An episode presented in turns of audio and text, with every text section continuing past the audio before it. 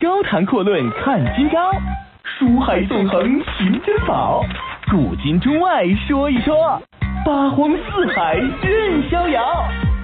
博南脱口秀就说不一样的事儿。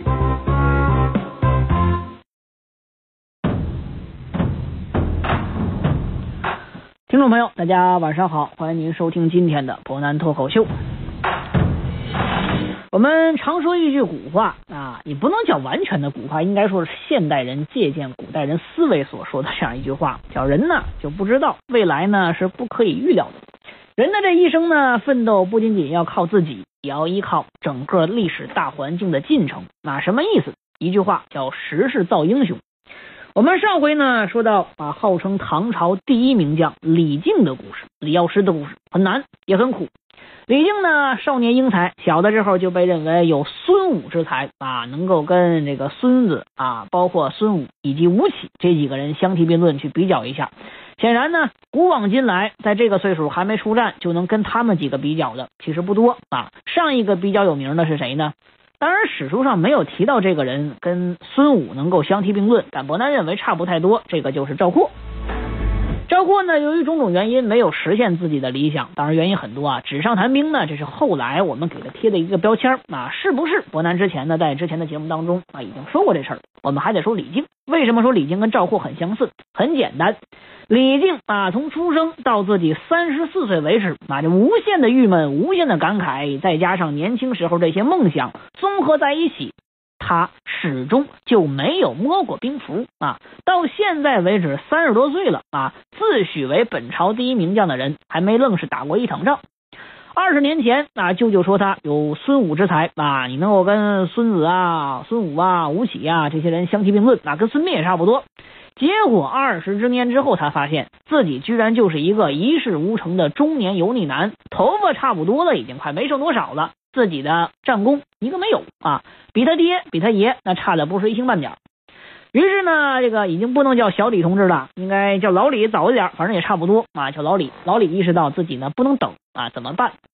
既然战争不找我，我就找战争。倒不是说我当战争贩子去搞事儿，而是说呢，到边疆去看一看。毕竟呢，边疆搞事儿的人还是比较多的。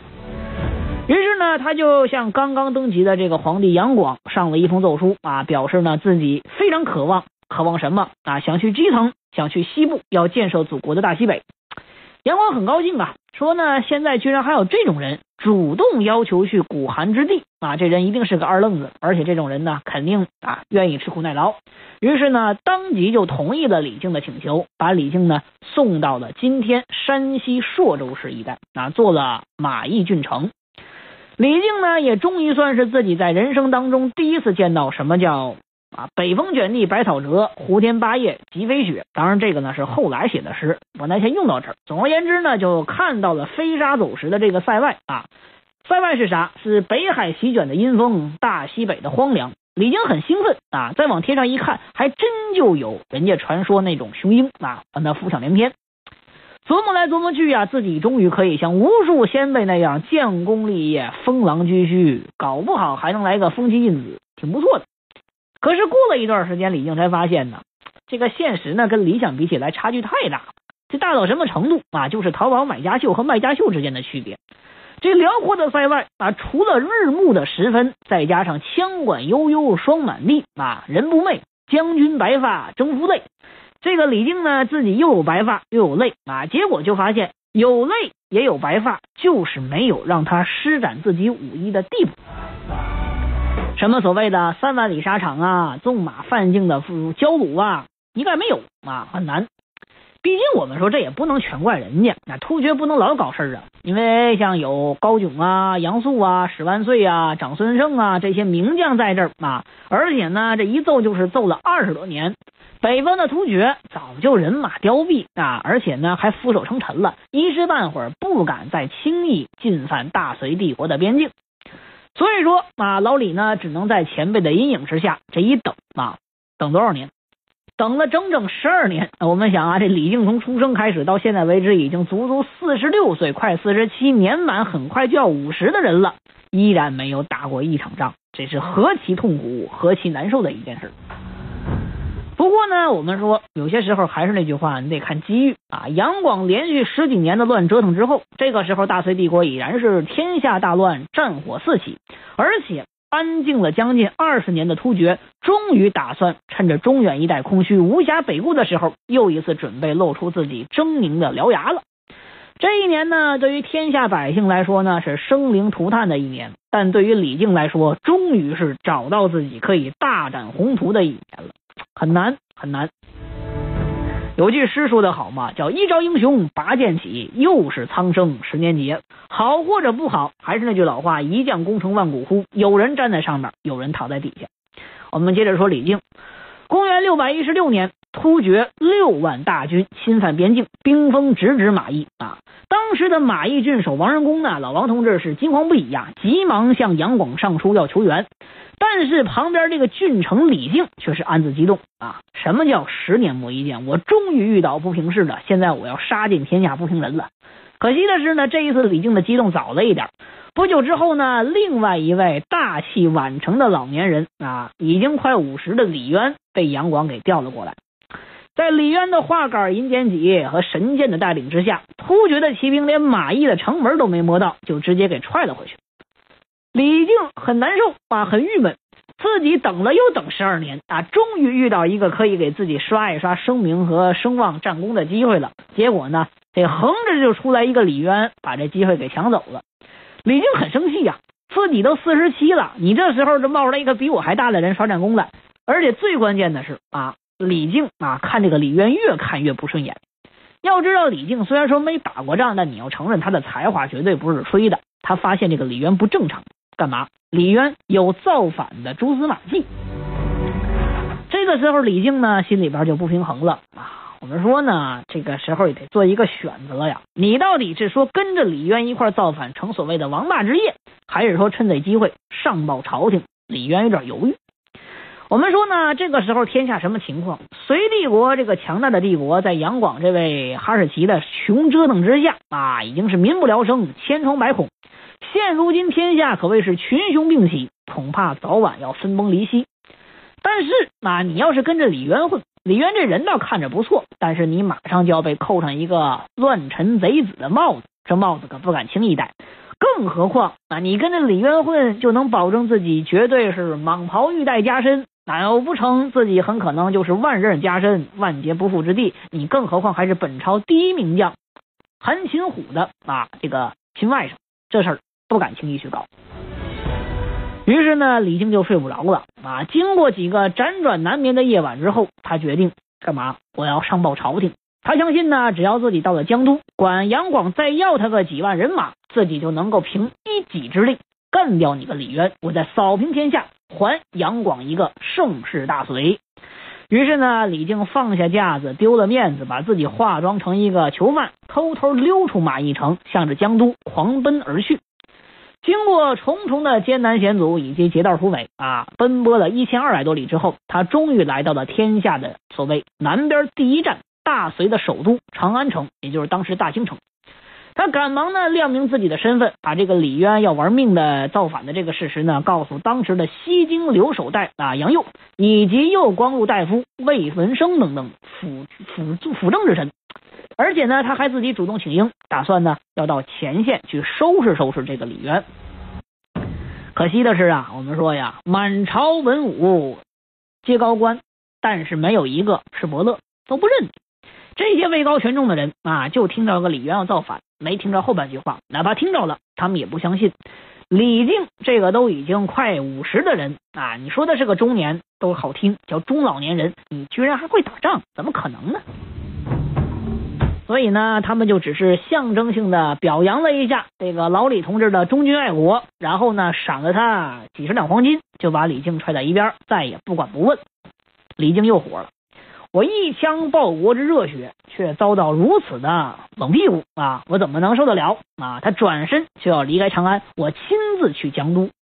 可惜的是呢，李靖这刚刚走出长安城，就发现关中此时已经大乱了，到处是横行的土匪。你别说江都了，你到黄河边都有可能碰上几波土匪。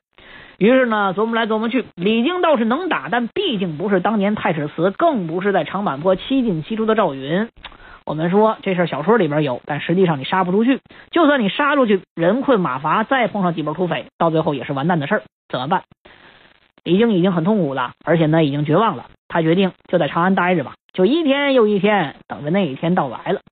终于呢，他等哪一天，长安呢被李渊所攻陷，李靖被逮了啊！眼看呢，我们说这个险些出卖自己的中年人，李渊挺高兴啊，说就你这德行还想告发我，就比我啊小了这么个几岁，认为我抢你功劳是吧？干脆啊，你不是希望忠君爱国吗？你到另外一边忠君爱国去吧。他决定把这个李李靖啊给杨坚送过去，啥意思？拉起给宰得了。李靖呢，虽然说已经做好了被俘的准备，但是呢，我们说他也不敢相信自己耳朵。我大丈夫生于乱世，当代三尺剑，立不世之功，这是当年太史慈所说的啊。但现在我寸功未立，结果就要身首异处，这是何其的悲哀！不行，我不能就这么死，我要这么死了，这个我的六花镇啊，谁来给我继承呢？于是呢，就在临死之前，他压抑在心中将近五十年的委屈、不甘、希望、壮志，全都化成一句话倾泻而出，叫啥？明公既兴起一兵，本为除暴而安良，如今天下未定，怎能以私人之恩怨而斩杀壮士？这句话说的叫啥？振聋发聩，铿锵有力。这李渊呢，本来没把这个油腻中年人当回事儿，结果没想到眼前这个将死之人，居然还敢责问自己，而且更没想到的是，这个李靖脑瓜子转这么快，责问自己的时候还又捧又打，怎么又捧又打？人家上来先给我戴个高帽子，说我是除暴安良的民工啊，这是一个又不能杀他的反问啊，说你这叫私人恩怨，斩杀壮士。刚好李世民在旁边啊，李世民那叫啥？英雄惜英雄，好看知好看呢。一看李靖这绝对不是一般人，而且呢这临危不乱的胆识和机智，乃非常人所能有之。于是呢，在李世民的请求之下，李渊就给李靖留了一条老命，并且把李靖归到了李世民的麾下。高谈阔论看今朝，书海纵横寻珍宝。古今中外说一说，八荒四海任逍遥。湖南脱口秀就说不一样的事儿。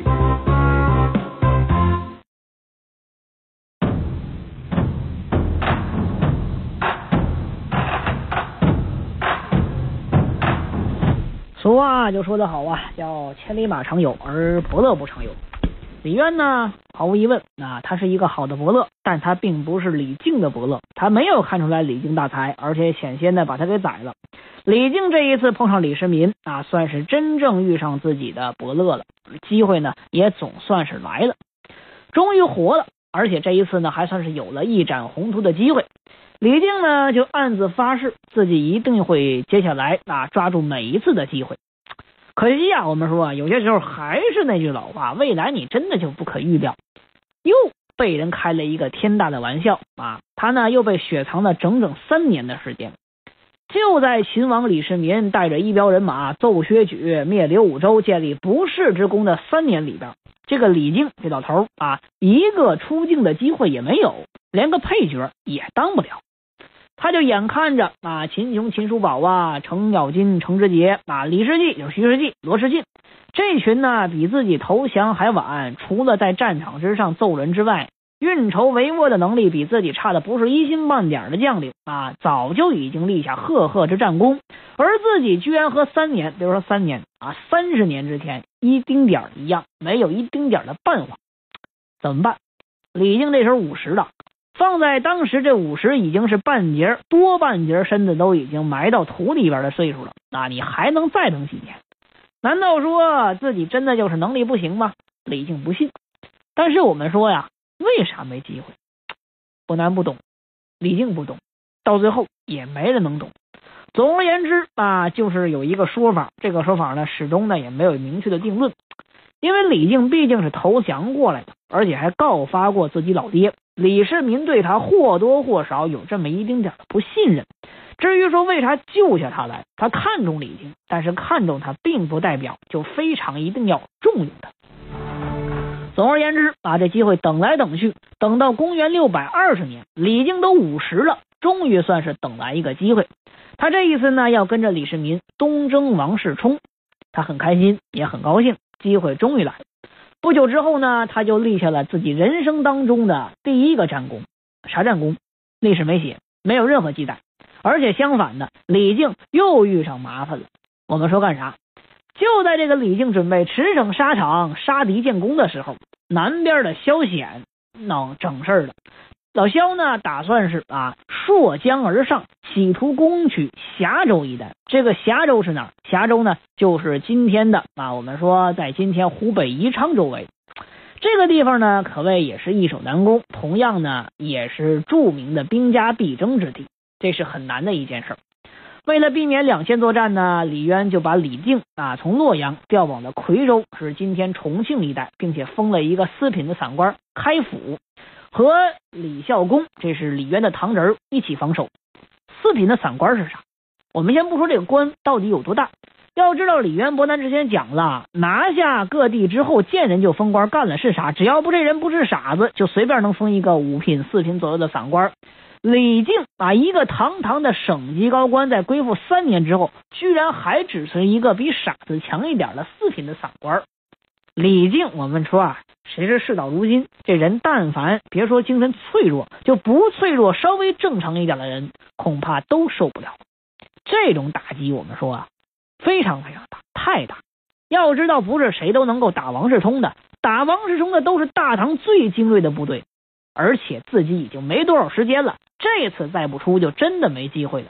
可以说，李靖已经开始受不了了。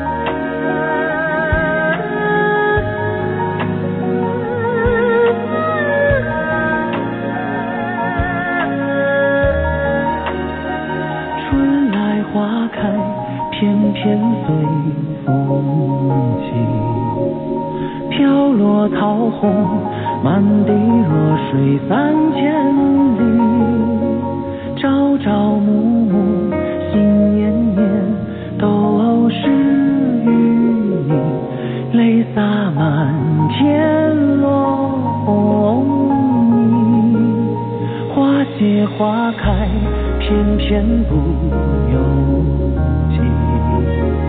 不甘风起，雨落芳心归无期。人来人。